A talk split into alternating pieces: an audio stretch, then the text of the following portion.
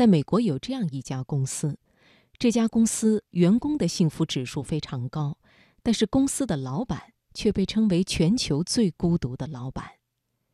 今晚的读人物，我们就来听一听这位老板丹普莱斯的故事，选自《家人》。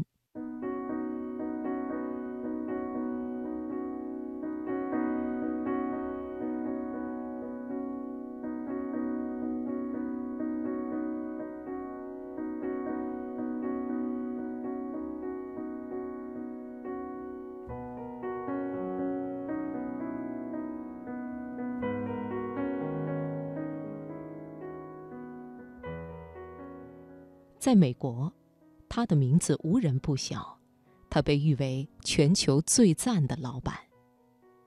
十九岁时，丹和哥哥卢卡成立了支付交易公司。本来这家公司和其他公司并没有什么不同，直到十年后的二零一五年四月，丹突然向公司的一百二十名员工宣布。未来三年，他将逐步把公司的最低年薪提升到七万美元。大部分员工，特别是底层员工，一听都非常高兴，因为不管是接待员、文员还是清洁工，都会涨薪。这就意味着公司将有七十名员工调整薪酬，其中有三十位员工的工资涨幅将会翻一倍。这笔开支可不小。为了不给公司的财务造成压力，丹还主动把自己的百万年薪砍到了七万美元，砍掉的钱就用来贴补员工的工资。丹说，这个决定源于他读到的一篇文章，文章讲的是薪水如何影响着人们的幸福感。他说，对于我个人来说，CEO 和普通员工之间的收入差距很荒谬。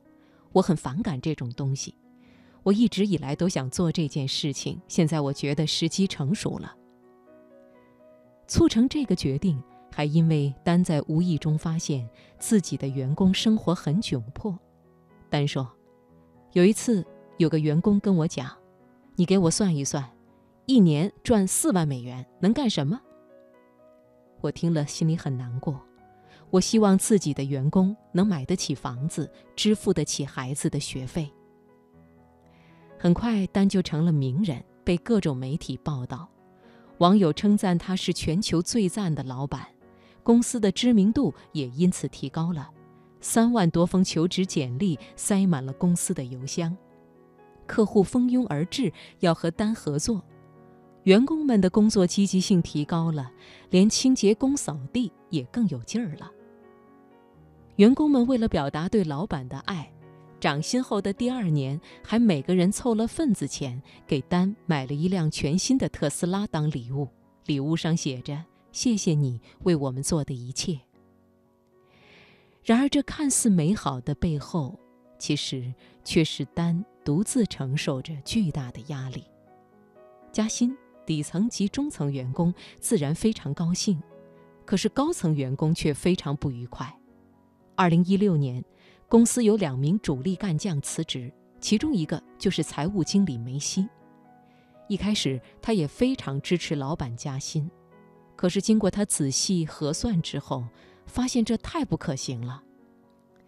要给那些最底层、最没能力的人加薪，而那些更有技术含量的员工，却因为本来年薪就高而不能获得加薪，这么做真的公平吗？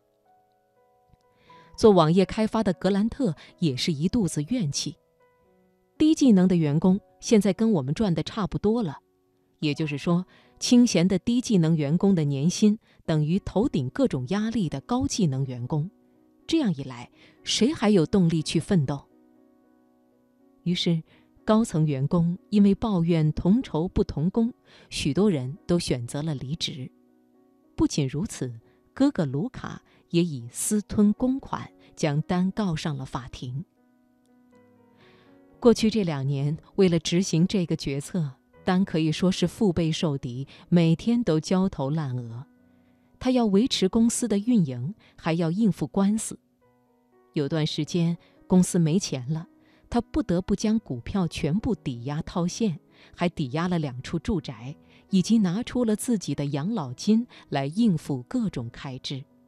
好在，在大部分员工的拥戴下，他最终熬了过来，不仅解决了公司内部上下的矛盾，留下来的员工自然也都是他的拥趸，与哥哥的官司也胜诉了。如今两年过去了，公司里员工的幸福指数都很高，还出现了婴儿潮，因为大家都有钱生养孩子了。公司一名员工说。以前公司每年大概只有一名员工生宝宝，二零一五年之后，公司每年都有六七个宝宝降生。当生活稳定、财务宽裕之后，人们自然会想要组建家庭。公司的产业分析师鲍曼表示，他现在很快乐。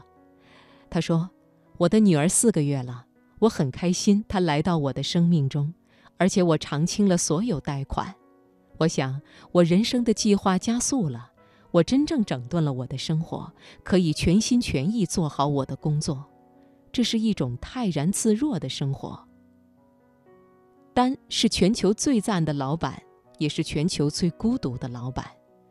很多老板都认为他的这种做法很疯狂，但是他却自得其乐。